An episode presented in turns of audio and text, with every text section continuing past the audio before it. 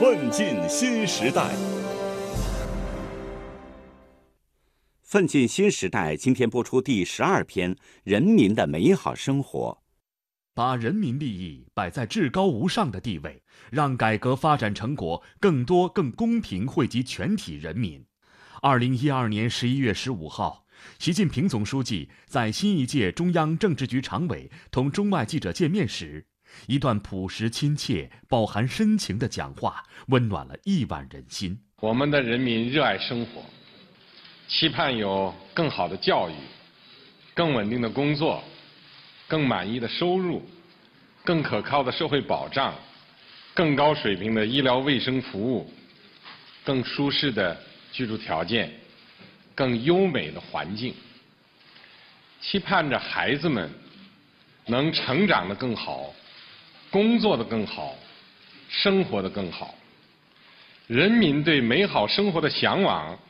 就是我们的奋斗目标。对于天津胡张庄村的老百姓来说，过去五年的变化看得见、闻得到、摸得着。全国人大代表杨宝林从农村搬到了这个新市镇，住上了新的楼房，收入上也翻了好几番的，就是吃穿住都发生了天翻地覆的变化。保障和改善民生是一项没有终点的长期工作。全国人大代表何金英说。近五年来，中央在民生方面投入巨大，人民群众感受明显。但是，任何的民生保障、教育呀、卫生啊、医疗呀，永远都是在路上。随着社会的进步，人们对于美好生活的追求质量越来越高。在基层工作多年的全国人大代表吴彦良，感受着十八大以来农村发生的可喜变化。也表达了农村群众眼下最急迫的愿望。农村现在最为突出的就是农村的孤寡老人的养老问题。随着社会的发展吧，而且农村老人对农村养老保险的水平的提升和养老设施服务的建设呀，非常期待。仓廪实知礼节，衣食足知荣辱。当中国以不足全球十分之一的耕地养活养好了全世界五分之一的人口时，人民群众对精神文化的需求更为凸显。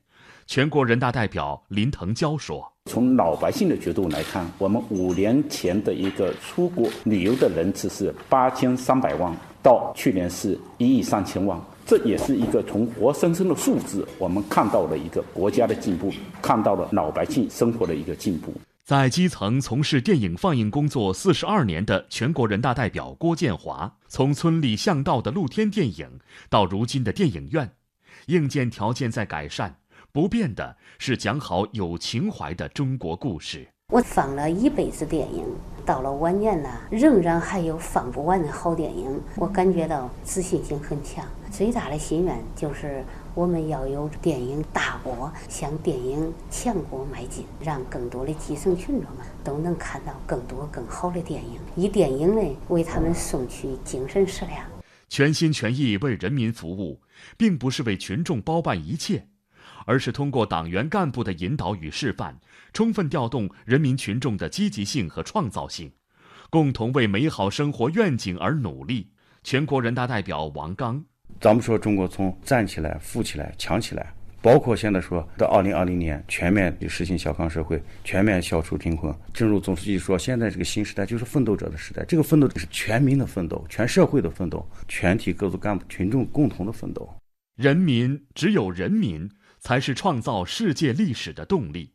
八十七年来，中国共产党人言行如一地践行着对国家和民族的诺言。在习近平主席此前连续五年的新年贺词中，人民群众从未缺席，把人民高兴不高兴、满意不满意、答应不答应作为检验工作的标准。这就是带领中华民族实现伟大复兴的政党得民心、受拥护的奥秘所在。不忘初心，方得始终。习近平总书记在十九大报告中二百零三次提到“人民”这两个字。直抵人心，激发共鸣。中国共产党人的初心和使命，就是为中国人民谋幸福，为中华民族谋复兴。这个初心和使命，是激励中国共产党人不断前进的根本动力。全党同志一定要永远与人民同呼吸、共命运、心连心，永远把人民对美好生活的向往作为奋斗目标，以永不懈怠的精神状态和一往无前的奋斗姿态，继续朝着实现中华民族伟大复兴的宏伟目标奋勇前进。